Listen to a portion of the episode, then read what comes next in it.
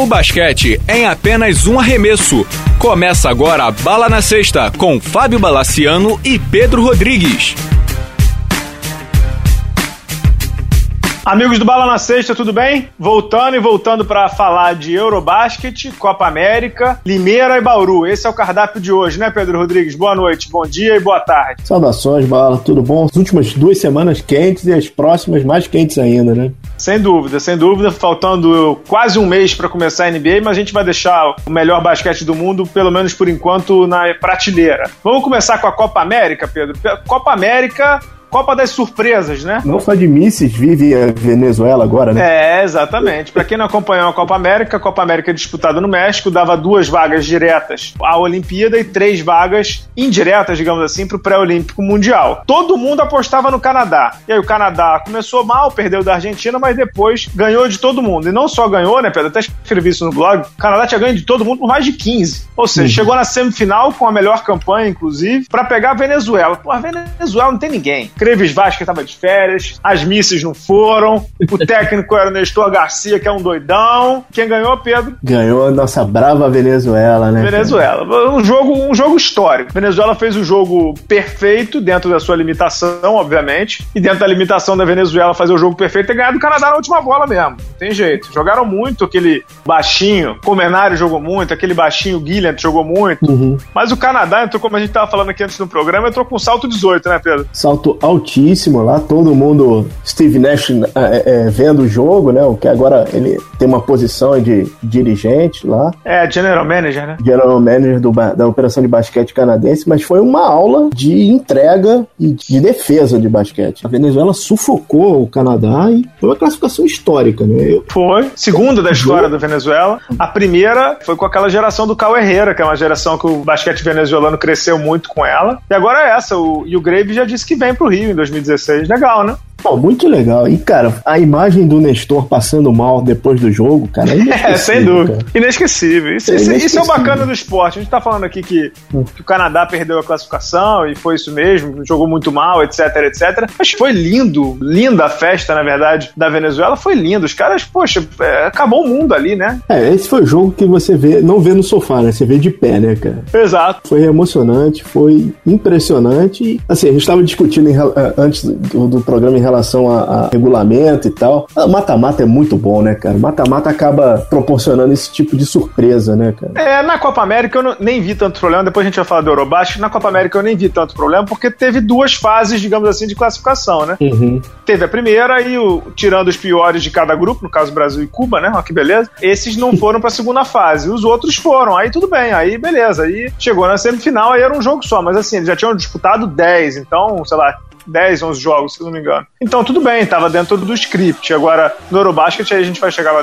depois, aí sim, eu acho o, o fim da picada. Mas aí no outro, aí quem foi pro pré-olímpico mundial? Canadá, Porto Rico, Porto Rico, né? O, o dominicano, enfim, acho que é Porto, Porto Rico. Uhum. De, de cabeça eu não me lembro. Porto Rico e era México ou Argentina no jogo. E aí a Argentina tem um cidadãozinho chamado Luiz Escola, né, Pedro Rodrigues? E aí o bicho pega quando o cara joga no jogo FIBA, né? É, foi impressionante, cara. E assim, eles calaram o estádio. Calaram.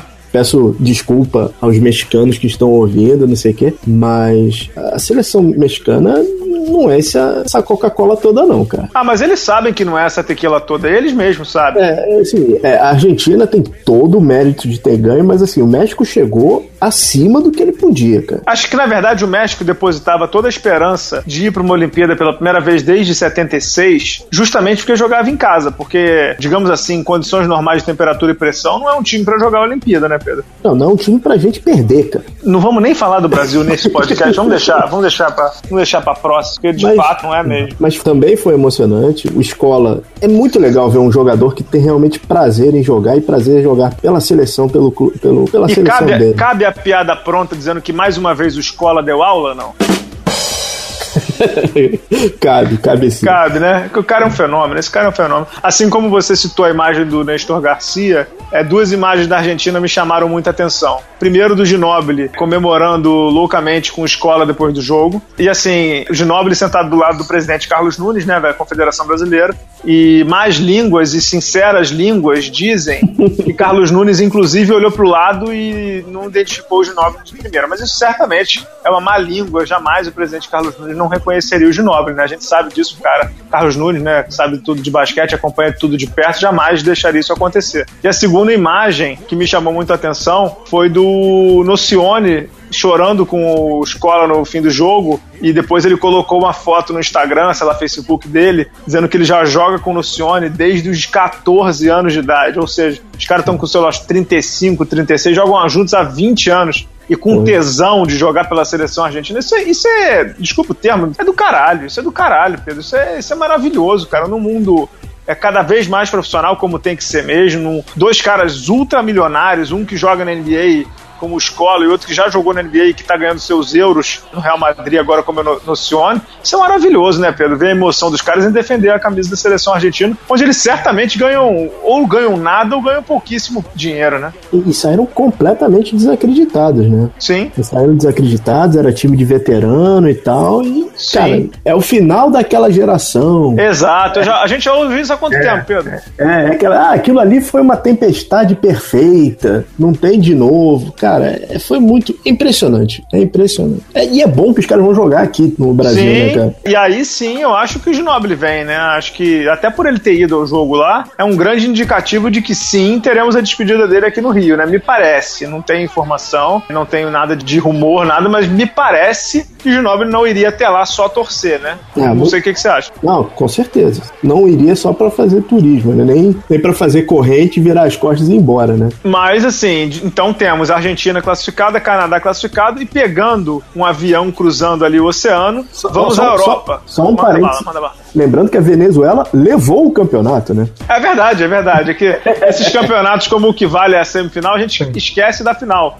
Mas a Venezuela foi a campeã da Copa América, campeã inédita da Copa América, e o Néstor Garcia não morreu. O Tia Garcia, uhum. como é conhecido, ex-treinador do Minas no NBB, não morreu, conseguiu comemorar tranquilo. Foi uma comemoração até tímida, porque a comemoração mesmo tinha sido no dia anterior. Agora, a Argentina também. O Canadá entrou com salto alto, a Argentina entrou de ressaca, né? Porque aquele jogo ali, pelo amor de Deus. Completamente. Cara, o primeiro quarto, cara, deu sono, cara. Deu sono. Deu não, os caras estavam dormindo. É, Mas enfim, missão já tinha sido cumprida, né? Uhum. Aí, cruzando o oceano, a gente vai pra Europa falar do Eurobasket, que é um baita de um campeonato, é um campeonato espetacular, excepcional. Foi disputado em quatro sedes primeiro, depois foram todos pra Lille, na França, disputar o mata-mata e tudo. E aí a gente foi chegando no mata-mata, no mata-mata, algo que a gente estava conversando aqui, eu discordo, acho que esses caras sair direto pro mata-mata, se acaba gerando algumas distorções aí. Distorção essa que para mim aconteceu na semifinal. A Lituânia fez um baita jogo contra a Sérvia, ganhou da Sérvia e se classificou para a Olimpíada direto. Foi o único jogo que a Sérvia perdeu. É. É, acho que não existe sorte no esporte, mas existe acaso, talvez. O único jogo que a Sérvia não jogou como a Sérvia perdeu e não poderia perder. A Lituânia chegou na final, jogou contra a Espanha. Trucidou a Lituânia, foi campeã, também classificou para a Olimpíada. A gente vai falar sobre isso tudo, mas Pedro, fala aqui para mim, quem da FIBA Europa assina esse regulamento que permite que potencialmente dois europeus só venham para o Rio de Janeiro em 2016? Conta para mim, porque agora teremos um pré-olímpico do terceiro ao sétimo, são três pré-olímpicos, cada um com seis seleções em cada, e aí a gente sabe que a FIBA vai fazer um baita leilão para levar a competição para o lugar onde pagar mais caro.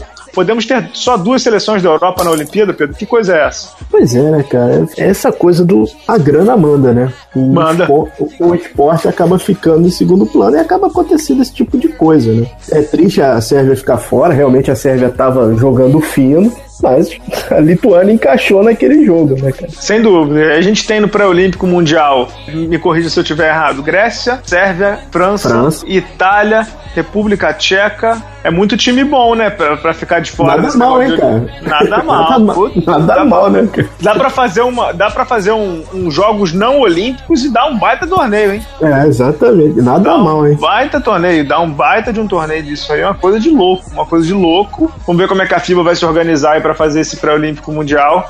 A Lituânia fez um, um, torneio muito. Não foi genial, mas foi consistente. Teve o Valančiūnas jogando muito bem. Grande jogador, o, pivô do Toronto Raptors. Na seleção da Lituânia ele joga muito bem. Mas o nome de, dessa, digamos assim, temporada de seleções é um só. Não tem outro. O Tony Parker jogou muito bem o Novitsky emocionou todo mundo com a sua eventual despedida, o, a Itália ressurgiu, é, mas tem um cara que a gente tem que aplaudir aqui que se chama Paul Gasol. Esse, o, que, o que esse cara fez aí com a seleção da Espanha, né, Pedro Rodrigues? Você tá falando que ele comeu um prato de vingança? É. Foi um, um. A França é o galo, mas o que ele fez ali foi uma, um magre de pato, né? Aquele, pato, aquele prato francês famoso. Aquele, ele, ele depenou a França, né? Ele fez 40 pontos no jogo de semifinal. 12 rebotes. Um 12 rebotes. Jantou o Rudy Gobert vivo. Fala um pouquinho aí sobre esse cara, mandando já um abraço antecipado ao nosso grande Mitch Kupchak do Lakers, né? Que preferiu o Jordan Hill ao Paul Gasol. Isso deveria ser justa causa, né?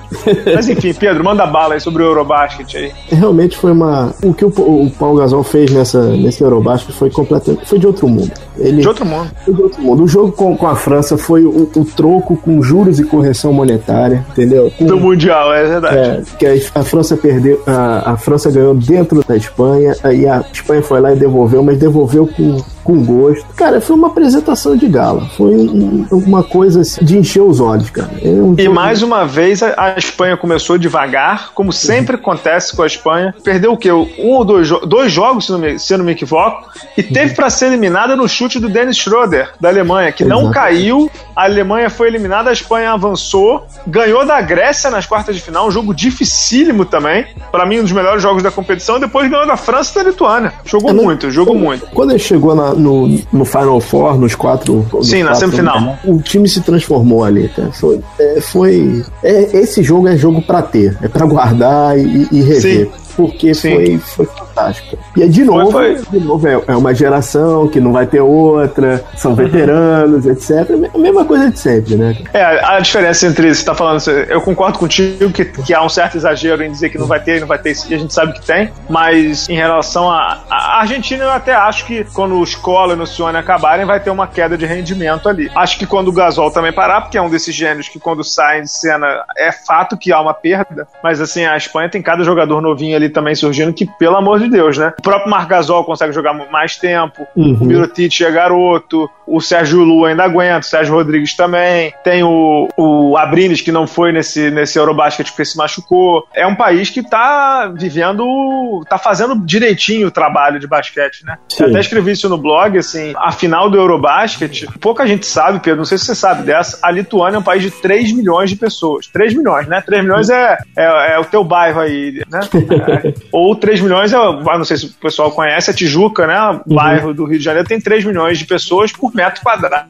Mas enfim, a Lituânia tem 3 milhões de pessoas. Sabe quantos times tem lá de basquete profissional? Não. 52. Jogam quatro divisões. O que, que você acha disso? Para mim, tem duas explicações. Primeiro, você tem um programa de formação de jogadores. Segundo, na escola. Você tem ídolos. Sim. Lembrando que a Lituânia, durante muitos anos, carregou a União Soviética com aquele time. O Sarunas Martelones, tinha o grande Sim. Sabonis, entendeu? É um, que hoje é presidente da federação, Sabonis. É, é, um país que tem grande tradição no basquete, né? Sim, mas, mas, mas eu, eu, ídolo Brasil tem também, né? Mas enfim, não vamos nem entrar nessa. Não, né? mas sabe que, mas sabe que eu, é, foi até uma coisa interessante, não sei se é uma impressão minha, eu acho o basquete lituano muito parecido com o brasileiro. Sim. De vez em quando dá umas dá umas desengatadas o time, cara. E o time se perde completamente. E pro bem e pro mal, né? Pro exatamente, bem e pro mal. Tanto, tanto, que pro bem eles ganham da Sérvia e pro mal eles começam o jogo contra a Espanha levando 11 a 2. Aí você já sabe que, ih, cacete, não vai dar. Aí não vai dar, né? É, é um país que gosta do esporte. A Croácia também é assim. Os países do leste europeu normalmente são assim. São países frios, né, Bala? Uhum. Então você tem muito jogo de, de ginásio, né? É verdade. Então deu Espanha, Paul Gasol com exibições épicas, históricas, qualquer adjetivo bacana que você queira dar pro ala pivô espanhol. Mais um título do Sérgio Gelzinho Scariolo, o cara que eu não acho ele um técnico brilhante, mas na seleção espanhola ele consegue, digamos assim, colocar as coisas em perspectiva e colocar tudo direitinho no lugar para ir adiante. Outro jogador brilhante na Espanha, Pedro, que a gente acabou não citando, Rudi Fernandes, que cracaço. Esse cara é Putz. Esse jogou muito, cara. Jogou muito. Muito, muito. muito e é o tipo de jogador que não precisa fazer 25, 30 pontos para ser dominante. Ele, ele faz quando precisa, ele ajuda quando precisa. É um cara que é um dos caras que eu mais admiro também de ver jogar. A gente já vai falar de Bauru aí. Bauru vai ter uma carne de pescoço com muitos desses jogadores que vão estar no Mundial. Uhum. E a Espanha vem forte de novo, na minha opinião, para fazer final com os Estados Unidos aqui no Rio 2016, viu? Pô, tomara, hein, cara. Esse é um jogão. Putz, você conseguiu ingresso não? Não, não consegui. Só consegui para as duas semifinais, é mole?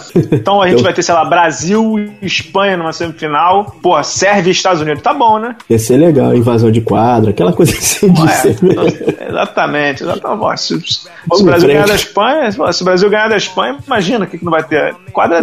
Mas enfim, vamos sonhar depois. É. É, acho que tá bom de Eurobasket, né? Podemos falar do Mundial Interclubes, Bauru? Só, só um parênteses rapidinho em relação ao Eurobasket. Tem um amigo meu que é alemão. Eu pedi para ele traduzir umas coisas para mim.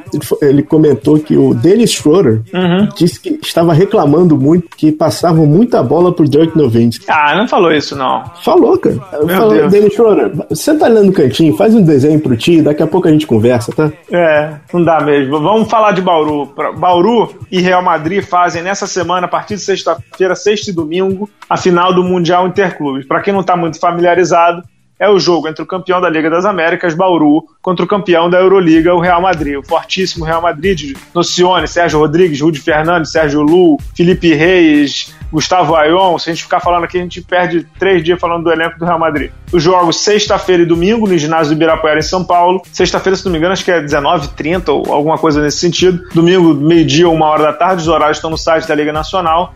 Pedro, pergunta muito fácil.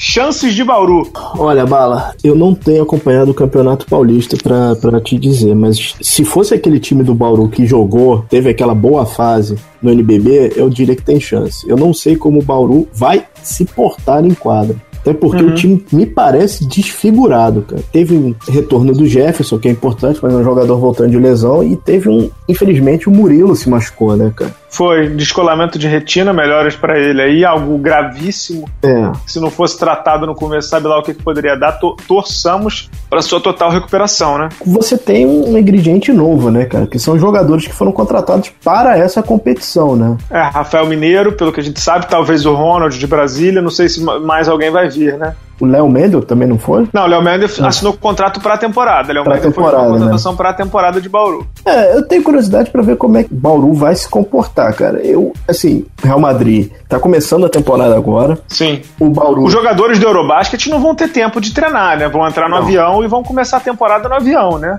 Exatamente. E o, eu não sei como é que, em que ponto que tá o Bauru agora. O Hetzheimer passou o fim de semana em San Antônio, voltou. Voltou, o... tá com o time já. Paulinho Boracini, que era do, do Pinheiros, tá lá revezando com o Ricardo Fischer. De fato, a Garrinha falou isso para mim outro dia. Ele teve muita lesão também na própria pré-temporada. O Alex machucou, voltou. O Fischer estava na seleção, o Léo Mendel também. Não foi, digamos assim, a melhor das pré-temporadas pro Garrinha. Ao menos ele estava com jogadores ali, né? É, o Real Madrid não. O Real Madrid começou a treinar mesmo com o time na sexta-feira passada. A gente tá gravando na segunda disputaram um torneio preparatório e tudo, mas eu acho que assim, time por time, ninguém tem dúvida de dizer que o Real Madrid tem mais time, é óbvio. É o campeão é. da Euroliga, cujo orçamento deve ser quatro vezes o de Bauru. Eu vou até averiguar isso. Mas eu acho que Bauru leva duas vantagens. Uma, jogar em casa. Acho que isso influencia positivamente. Segunda é a seguinte: obviamente, o foco do Real Madrid é em repetir a, a Euroliga. Bauru tá dando muita importância para essa competição, como o Flamengo também deu, como o Pinheiros também deu. Acho isso bacana pro basquete brasileiro. Isso pode fazer com que o time do Real Madrid jogue, digamos assim, mais relaxado e com menos, digamos assim, fome por ganhar. Bauru quer entrar na história. Pro Real Madrid talvez seja mais um título. Isso pode auxiliar o time do Guerrinha. E, Olha, e assim. O Real ganhou a Copa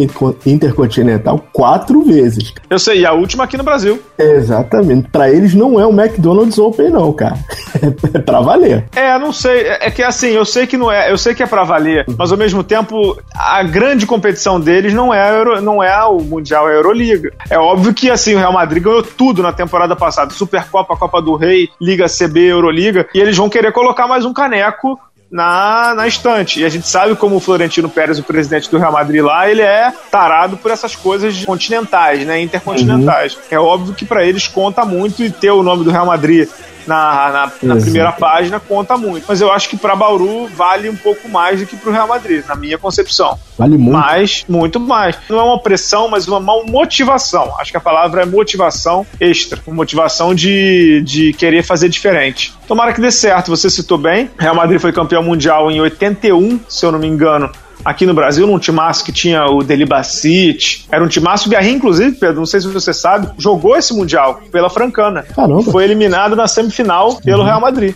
Ou seja, ele vai reencontrar um time, até entrevistei ele essa semana, vai estar no blog a partir de terça-feira, vai reencontrar o Real Madrid no Mundial 30 e poucos anos depois. Algo histórico, né? Realmente histórico. Eu espero só que o ginásio esteja cheio, né, Pedro? Pra quem gosta de basquete, pra quem é fã, cara, e, tá em São Paulo, seu lugar é no Ibirapuera, cara. É verdade. Não tá caro, se não me engano, tá 50 reais. Os dois, né? 50 reais os, os dois, os, os dois, dois jogos, entendeu?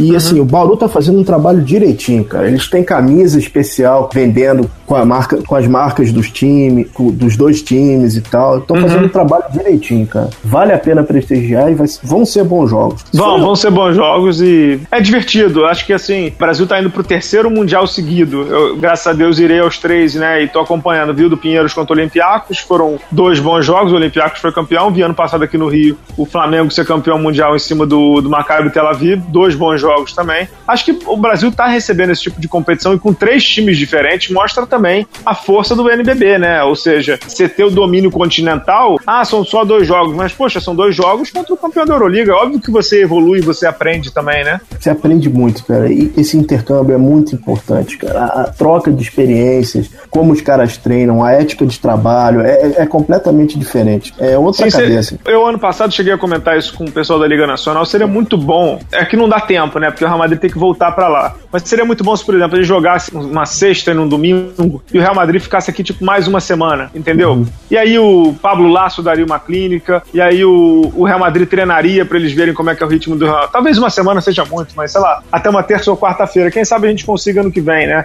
É, e esse Mundial era bom porque é em São Paulo, capital, tem uma estrutura boa, daria para eles treinarem, tem logística para fazer isso, né? Talvez ficar um pouquinho mais no lugar pra gente aprender um pouco com eles, porque eles têm muito a ensinar também, né? Com certeza. Até porque tem espaço no calendário. Eu tô aqui no site do Real Madrid, o próximo compromisso é um amistoso com o Celtics, cara. É, era melhor ficar aqui mesmo, né? 8 de outubro, cara. É, tem tempo. A, a temporada a temporada espanhola, se não me engano, começa 14. Uhum. Então daria. Eu acho que assim, é só combinar direitinho. A Euroliga gosta dessas coisas, traz mais um técnico de lá, faz uma clínica, entendeu? Daria para fazer assim, quem sabe ano que vem é uma ideia que fica pro pessoal aí da Liga Nacional. É, e para fechar, vamos falar uma coisa triste do NBB, Pedro? Vamos lá, né, cara? Não tem. É, vamos lá, né? Vamos lá. Na semana passada eu divulguei no blog em primeira mão a saída de Limeira. Limeira fechou as portas por conta de problemas financeiros, uma crise financeira do país muito grande, isso aí todo mundo está vendo, e acabou o time do presidente da Liga Nacional, Cássio Roque, fechando as portas. Hoje o blog do Papa, hoje segunda-feira, João Paulo Benini,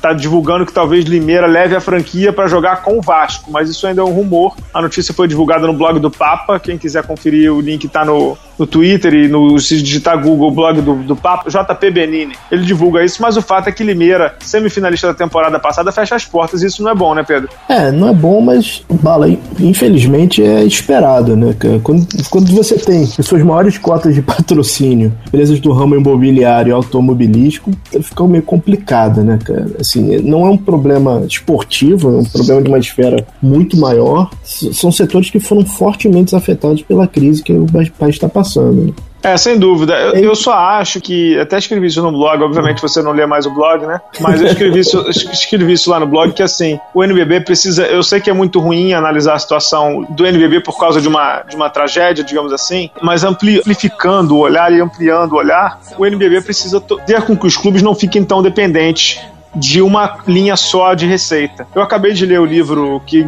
aliás, eu recomendo chamado A Bola Não Entra Por Acaso, sobre a gestão que revolucionou o Barcelona Futebol Clube. E eles falam que lá o Barcelona só vivia de cota de televisão, pouquíssimo de venda de ingressos. E eles tiveram que abrir mais linhas de receita para o time não ficar tão dependente de uma coisa ou de outra. E, e acho que no NBB é a mesma coisa. Os times que ficam super dependentes de patrocinador, olha a situação de Bauru, por exemplo. O Bauru tem um patrocinador fortíssimo, o, o Grupo Pascoaloto. É um grupo que tem muito dinheiro, cuida desse negócio de cobrança, etc, etc. Mas, ô Pedro, eu te faço uma pergunta muito básica. E se um dia, se daqui a duas temporadas os caras decidem que, ah, não quero mais investir? O que que faz? Não, não faz, né? Até porque a gente sabe quem são os grandes patrocinadores do, do não do basquete, mas do esporte nacional, cara. É o governo. Uhum. Você vê que no futebol os maiores patrocínios são pagos pelo governo através da Caixa Econômica Federal. Uhum. Televisão e É que a televisão não dá tanto dinheiro assim pro basquete, não né? E, e, e, até final do ano passado, telefonia, cara. Depois é cota muito pequena.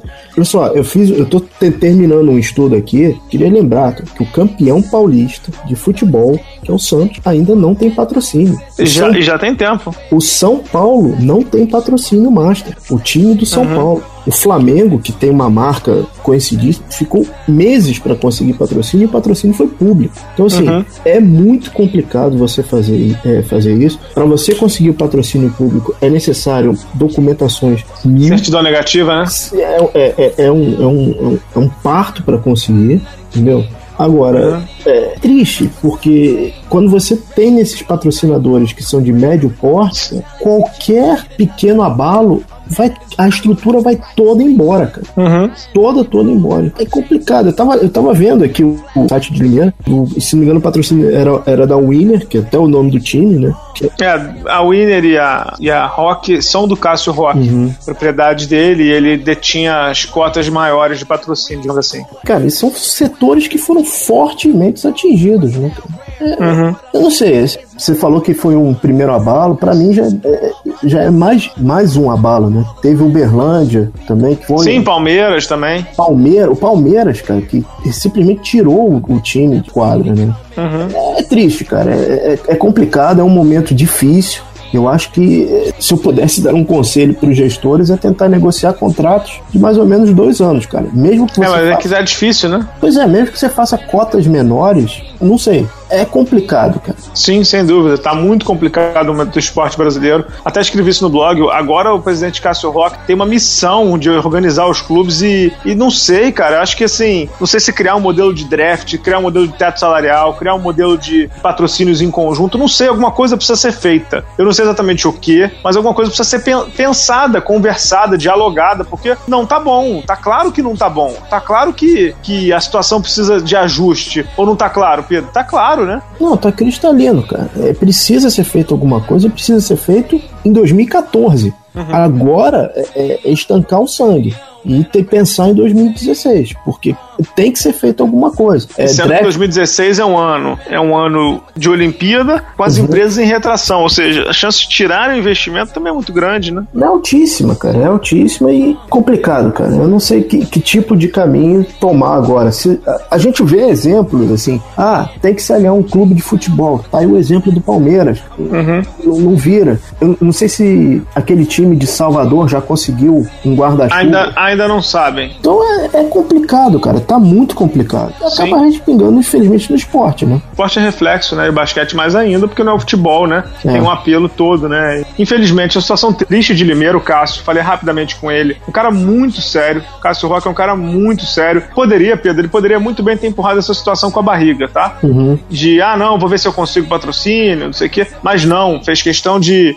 não, não tenho como honrar, vou fechar antes. E ele termina, não é que nem aquelas situações de termina, tô devendo três meses de salário. Não, ele termina sem dever um real para ninguém, entendeu? Terminou o paulista. É, exato, pagou, obrigado, desculpa, tchau. Não tá devendo um real para ninguém. Meu cara é muito sério, é um cara diferenciado no meio do, do esporte. Um cara que tem uma, é, um respeito pelos seus profissionais muito grande. Agora, ele é o presidente da liga, ele vai ter que, digamos assim, comandar uma revolução não silenciosa, pelo contrário, uma revolução ruidosa para ontem, né? Para ontem, porque é, é necessário. Eu acho muito bom que ele seja também o presidente da liga e esteja passando por essa dificuldade, porque ele sente na carne. Sim, eu concordo em parte, tá? Uhum. Eu acho que a liga, eu acho que assim a gente tem que depois fazer um debate maior sobre a liga nacional. Eu acho que a liga nacional já está entrando numa, já está entrando já completando quase uma década, tá com oito anos agora. Eu acho que a liga nacional já tem que entrar numa, num regime de tipo David Stern, entendeu? É o comissário uhum. que não é dono de time. Eles têm lá o, o CEO, digamos assim, que é o Sérgio Domenici,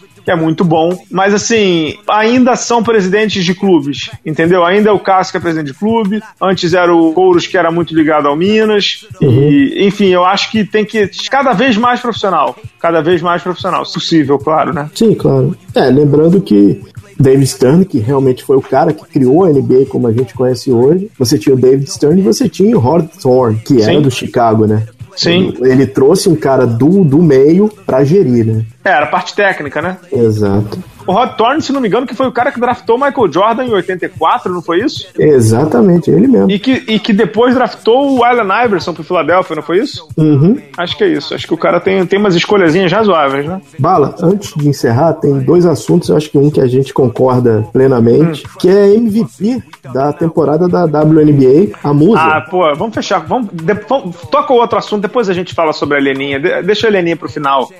é, o, o, assunto que eu queria tocar, Bala, era o era o Moses Malone. Sim, você, eu vi que você colocou muitas coisas lá no Twitter. É. é Moses Malone que faleceu de um ataque súbito, né, Pedro? Tava com um ataque cardíaco, né? Algo completamente inesperado. É, foi o é, terceiro foi... pivô do, do Philadelphia que morreu em um mês. É, antes tinha sido o, o, o Daryl Dawkins. Né? Daryl Dawkins, e aí até, até comentei isso no, no, no Facebook também. É, ano passado em Nova Orleans eu vi os dois conversando, uhum. o Daryl Dawkins e o Moses Malone, e eu me lembro que eu falei com a Sharon, a brasileira que é assessora da NBA, e falei assim: caramba, olha lá quanta história deve ter ali, hein? E os dois agora se foram no intervalo de um mês. É realmente lamentável, realmente lamentável. Foi um dos melhores, né, Pedro? Um dos melhores que olha, já jogaram. Olha, Vi só vídeos dele, não, não me lembro dele jogando realmente, mas foi um dos caras que mais marcaram a posição, né? Eu vi o Moses Malone porque eu tenho amigos em Atlanta e o Atlanta fez em 88, 89. Eles queriam contratar um cara para parar o Robert Parrish do Celtics.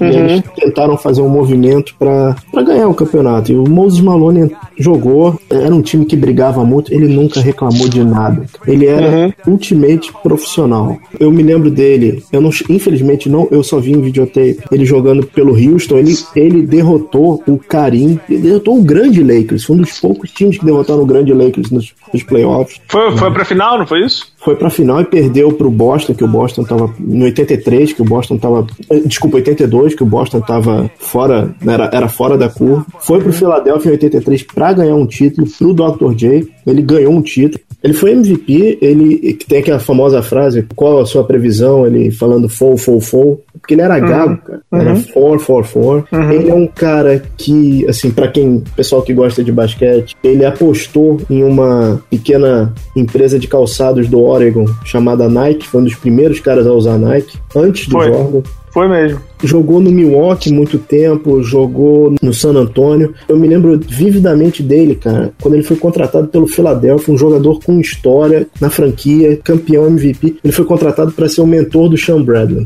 E ele nunca reclamou um segundo. É, pra não reclamar do Sean Bradley, realmente o cara é de outro planeta, né? É, ele, ele tinha, é verdade. Ele tinha um amor pelo jogo, cara, que não, não fazem mais profissionais como ele. O mais próximo que a gente tem é o Tim Duncan. Uhum. Realmente foi. É, é, estranho você ver um cara que você convive, vê na TV, viu jogando e tal. Se foi, né, cara? Então, Sim, foi... e muito rápido, né? Não, tinha nenhum histórico. Eu me lembro que eu, eu cheguei a acompanhar a repercussão na TV norte-americana, entrevistar a Don Stelly, que foi aquela armadora dos Estados Unidos e tudo. E hoje ele é técnico universitário. A, a Stelly comentou: Poxa, eu vi ele no aeroporto ontem e tava é. bem, tava rindo, brincando. Ou seja, foi algo super repentino. É, a gente, ele, a, você falou, né, que ele jogou jogou no Houston, jogou no Atlanta e tudo, mas o, o comunicado do Philadelphia foi muito bonito, né? Philadelphia, para quem não, não, nunca foi nos Estados Unidos, é uma cidade que ama basquete, uma das que mais é, são taradas pelo jogo. Amam os Sixers. Amam os Sixers até dizer chega. E o comunicado deles da morte do Moses Malone foi mega emocionante também.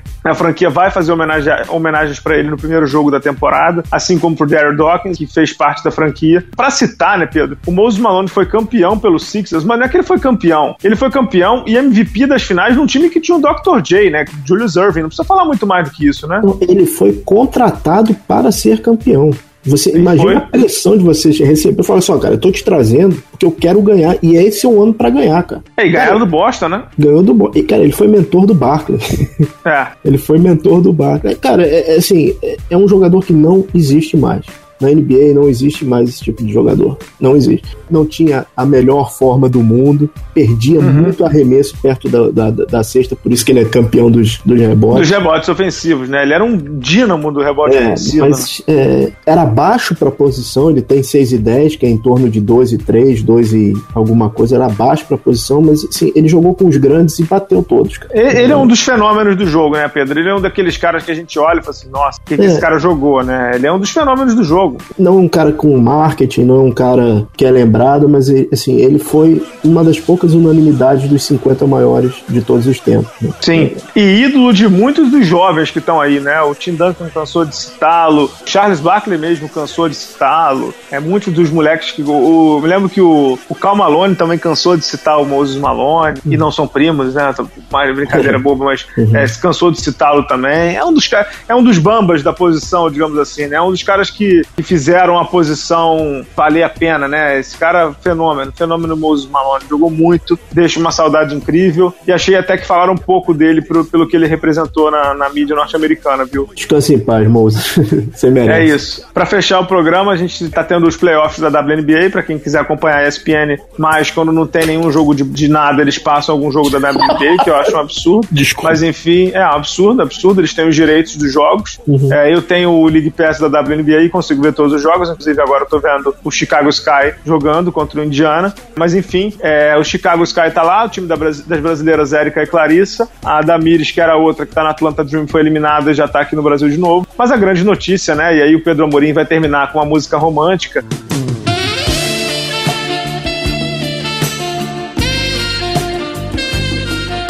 A Helena Deledone, a Heleninha, musa do blog, foi eleita MVP. Pedro, ouse dizer que foi injusto. Ouse. Não, não tem nem como. Não, cara. Não tem como dizer. Ela joga muita bola. Ela joga, joga. joga treina comigo aqui todo dia.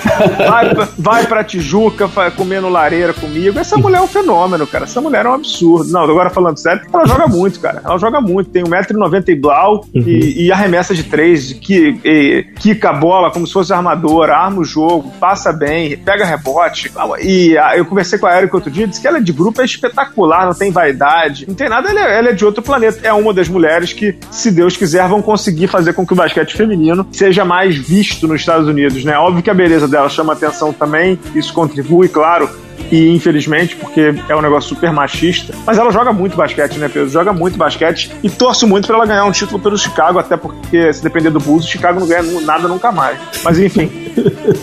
Malcriação, isso vai dar problema. ah, vai. Ah, vai. Mas essa daí quem ouve sabe. Meu irmão daqui a pouco vai me ligar aí quando ele ouvir, ele vai, vai, vai. Porra, de novo, tá pegando o pé do Chicago. Mas enfim, esse é um parabéns pra Helena Deledone, né? Atualmente é jogadora de basquete feminino ultimate. Você imagina uma jogadora que realmente é, é, impressionante. Todos os fundamentos ela faz bem. E ela tá tendo uma temporada fantástica. Fantástica. 96% de lance livre, Pedro. Podia emprestar um pouquinho pro Dwight Howard, pro Josh Smith. É, é, da beleza e do lance livre, né? Mas enfim. é isso, cara. É isso. Fizemos um programa longo aí. O Pedro Amorim vai nos amar loucamente, né? Exatamente, mas é importante. São assuntos que estavam represados aí. A gente esperou um pouquinho pra juntar tudo num programa só. Boa sorte a Bauru. Boa sorte. Nos vemos no ginásio, né, Pedro Rodrigues? Estaremos no ginásio, eu estarei na arquibancada. Boa sorte pra Bauru, né, cara? Boa sorte a Bauru. Fiquem de olho nas redes sociais do Bala na Sexta e também no Pedro Rodrigues, que tá fazendo um sucesso danado no Twitter. Agora já tá com seus 715 mil seguidores, não lê mais o Bala na Sexta. Já virou estrela, né, Pedro? Mas é isso aí. É, cara, tem que ver, cara. Tô, tô exigindo agora camarim com 50 toalhas brancas e tal. Eu tô, eu tô insuportável, cara. É, isso aí, cara. Próximo passo, enfim, ia falar uma besteira do Rock in Rio, deixa eu falar. É isso aí. Então nos vemos em São Paulo, meu. Nos vemos em São Paulo, cara. Leva o meu mate com limão aí, Pedro Rodrigues. Abração, valeu, galera. Um abraço, tchau, tchau.